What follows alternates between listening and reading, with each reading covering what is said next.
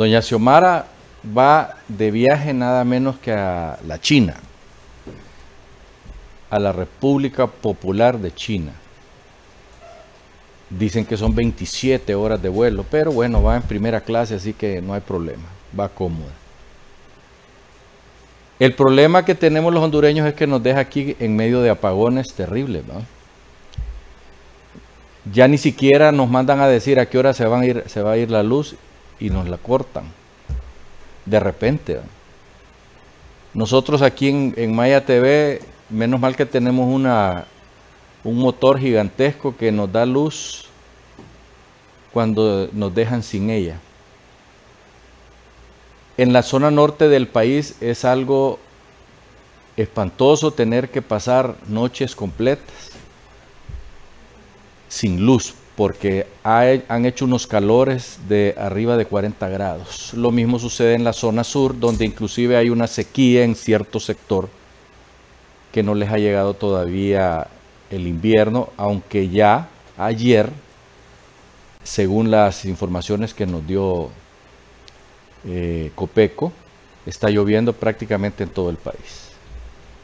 Y son unos aguaceros temibles. Ayer, sobre todo en la ciudad capital, llovió de una manera pertinaz, fuerte, que dejó muchas casas con los techos molidos de tanta agua y con unas goteras que parecía que había más agua dentro que afuera.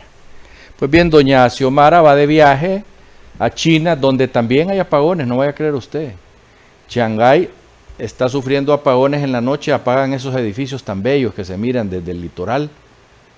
Los apagan porque tienen también una sequía tremenda y el río Yangtze está muy bajo y por lo tanto no están produciendo la energía que debería de producirse y las ciudades están a oscuras también. Esperamos que a doña Xiomara no, no le vayan a hacer un apagón allá en China, porque tendría que llamar a Eric. No sabemos si Eric va en el grupo de personas que van para China, pero aquí en Honduras, Eric brilla por su ausencia. Así está la cosa aquí en nuestro país, lamentablemente.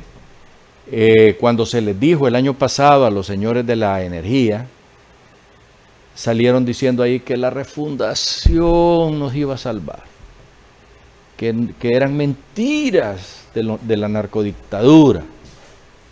Y hoy estamos sufriendo los embates de la incompetencia de aquellos que están dirigiendo estas organizaciones.